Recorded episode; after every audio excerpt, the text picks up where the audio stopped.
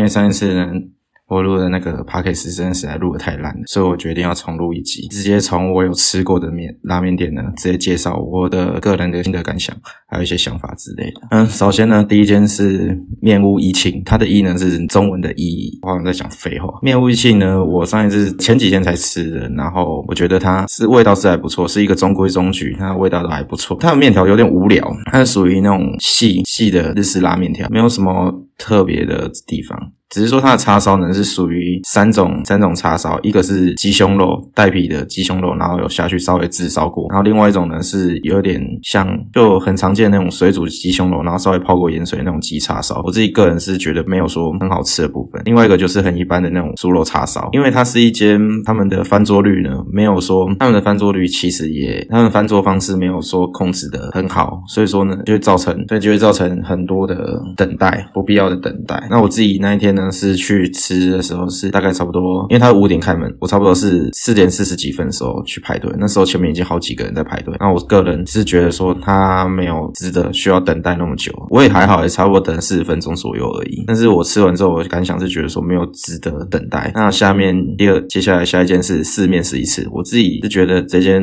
比较属于创作型的拉面，它的味道没有说非常的丰富，蛮单调的，味道是好吃，不过我个人是不推推荐这一间，因为它的鸡叉烧呢也是属于泡过盐水那种鸡胸肉，没什么特别的地方，价格上还算 OK，所以整个就是很中规中矩的拉面。然后它座位非常少，可能需要排队很久。因为我那天去呢是在它打烊前，所以没什么，基本上是没什么排队，所以其实还好。但是我还是不推荐。下一间呢是和面亭，它有分为经典味增跟它有分几个汤头，有味增啊、鸡白汤跟日式豚骨等汤头。那味汤头味道比较偏咸，面条的话就是蛮有嚼劲的那种面条，比较不像是比较常见的那种细面条。那它的配料呢，就平衡性就还做的蛮好的，不会让你觉得诶很无趣。就是有些大部分的拉面店呢，他们的配料都是一颗半熟蛋啊，几几个笋干，然后叉烧这样子，然后就很它还有一些木耳啊，一些洋葱之类的。洋葱是其实在日式料理当中还蛮常见的一个配配料，但是我自己个人是不太喜欢。比较值得推荐的是它的小菜的部分，它的小菜呢有一道菜我是很推荐，就是龙虾沙拉，它的味道真的实在是非常的好吃，因为它里面有加一点瓦萨比。如果怕瓦萨比的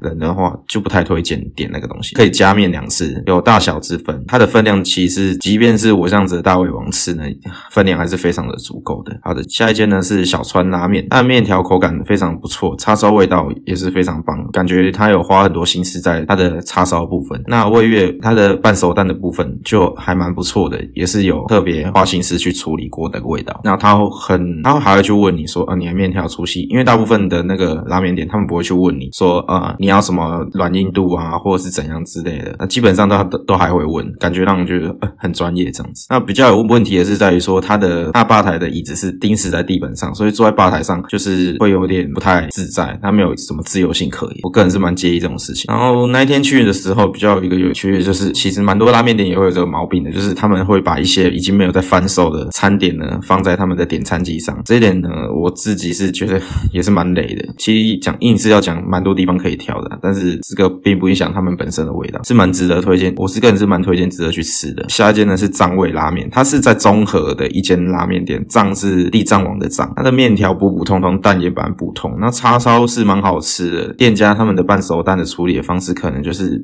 比较不会去想一些特别的方法去做调味，所以它的蛋呢其会弄普通圆在这里。只是说不错的地方就是我跟他说，因为我不要洋葱嘛。他就会问我说：“哦，那我要不要换上海苔？”我叉烧饭的部分呢，就也还好，没什么，也是中规中矩的日式叉烧饭，个人是蛮推荐的。接下来是。一拉面不，这间不是在台北，它是在台南市北区长隆路五段三十五号的一间拉面店。嗯，这一间拉面呢，它有分鸡白汤跟日式豚骨汤。完，我那一天是吃鸡白汤，它的味道非常不错，蛮值得推荐去吃的。就它的面条啊、叉烧都是有感觉，就是蛮不错的，蛮值得去吃的。只是说它如果太晚过去的话，它的一些东西没有在贩售，可能它准备的东西没有说很多。接下来是面屋糕，它是在高雄市新兴兴。心区六合一路一三七号的一间拉面店。呃，这间是我之前我同事推荐给我的一间拉面店，说很好吃，是有一个日本人开的一间拉面店。而我自己是觉得说，可能可能跟我想象中的味道有落差，也许我觉得它比较像是京都了，不像是东京那种风格的拉面店，所以味道其实蛮淡的。呃，我个人是没什么感觉，不推荐，也不不建，也不会说不建议去吃之类的的一间拉面店。那接下来是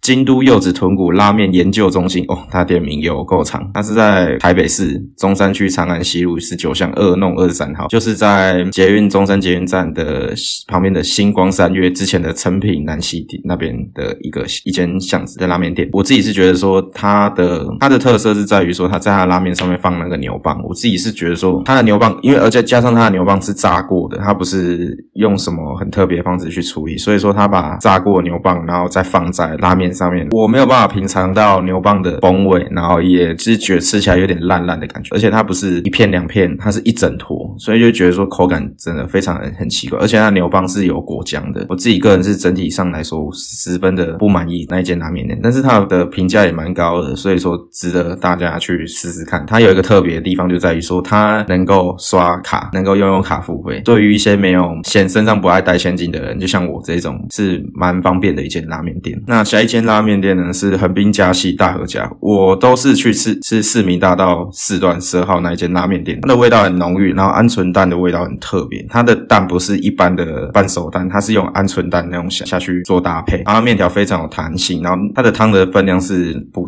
不是不会说很多，因为它可能就是为了要去让吃拉面的人在吃完最后可以把饭加到它汤里面去，这样拌着吃，而这样搭配吧，我个人是这么觉得。然后下一间是柑橘，是很值得推荐去吃的一间。那它因为也是一个名气的很有名气的一间拉面店，座位的部分呢是会有点挤。那它的叉烧饭呢是不太推荐的，因为他们在可能是制烧过程当中火力开太大，所以它的叉烧饭会有点焦味，或者是故意想要营造出这种这种感觉。我自己是个人不太喜欢吃日式叉烧饭，但是我还是会去试试看。然后它的面条有分油面跟一般的汤的拉面，在上一集的时候有讲到，所以我这边就不再多做描述了。下一间呢是裸汤拉面，嗯，它在和平东路跟敦化南路里面都有。我是去吃和平东路二段一一六号这个我地址的店来吃，它的味道非常的平淡，说它是法式拉面也不为过，就是它很多的都让我觉得很法式，像是很喜欢就是在对它对豆腐自烧，对叉烧自烧，然后对一些些配料去做自烧，很多东西都去做一些淡淡的自烧，然后摆盘非常漂亮，就有一种让我觉得说，嗯，请问一下，我是在吃日式拉面吗？这种感觉。然后它的小菜有其中一个是腐皮卷，外酥内软，很有口感。那这个东西呢，它只除了有口感之外，没有什么特色的地方，就也没什么味道，就是很单纯的，这是炸豆皮，没什么特别感觉。至于服务亲切，环境很明亮，饮水机没有冰水，杯子很干净，这种东西就也没什么特别去，没有什么好讲的地方。不好意思，我在讲废话。下一间是英流拉面本台湾本店，这这间不是那个延吉间那一间，我是去吃中孝东路四段二一六巷二七弄十四号这一间的一流，它的味道非常的浓郁，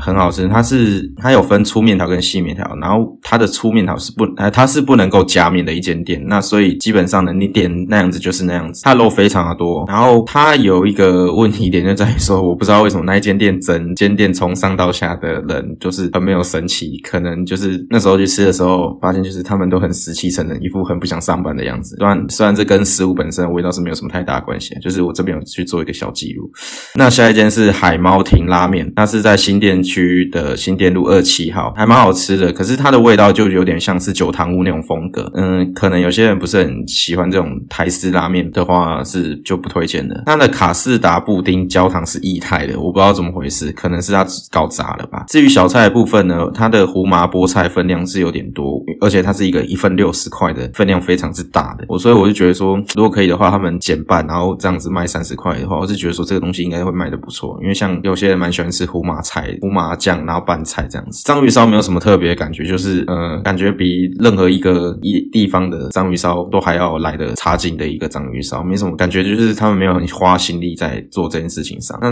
它的拉面呢是有分鸡叉烧跟猪叉烧，感觉上有在上面花了一点心思，但是没有那么好吃这样子。它的味道是蛮有层、蛮特别的，但是就不会说是好吃。整体的装潢风格就有点很家的感觉，呃，很很家的感觉嘛。这个每个人对家的感觉定义不太一样。那我就觉得说就有点居家的那种风中统风格，跟大多数那种很挤的拉面店不太一样。那浓气屋拉面呢，之前上一集的时候有特别少有讲过，但是这边再补充一下，就是它咖喱酱非常的普通，然后他们提供白饭都是黏住的，就是让我觉得有点恶心。就是如果在那种黏黏的白饭再淋上咖喱酱的话，就变得很恐怖。那 那天去吃的时候还发生一点小不愉快，就是因为我点的那个菜里面有，因为它的 menu 上面有去跟你讲说那个配料部分有什么有什么有什么。那它的话就是有给谁少给我一点配料，就是然后还有一点就是它有给它的配料里面还有玉米。那大多数大多数的有玉米这个配料的都一定会用玉米罐头，这一点是我不介意的。但是我可以感觉出来，它是直接把那个玉米粒拿出来之后，直接放到我的拉面，完全没有过水，就是罐头味非常的强烈。我自己是觉得说蛮吃起来蛮不舒服。那接下来一来一间，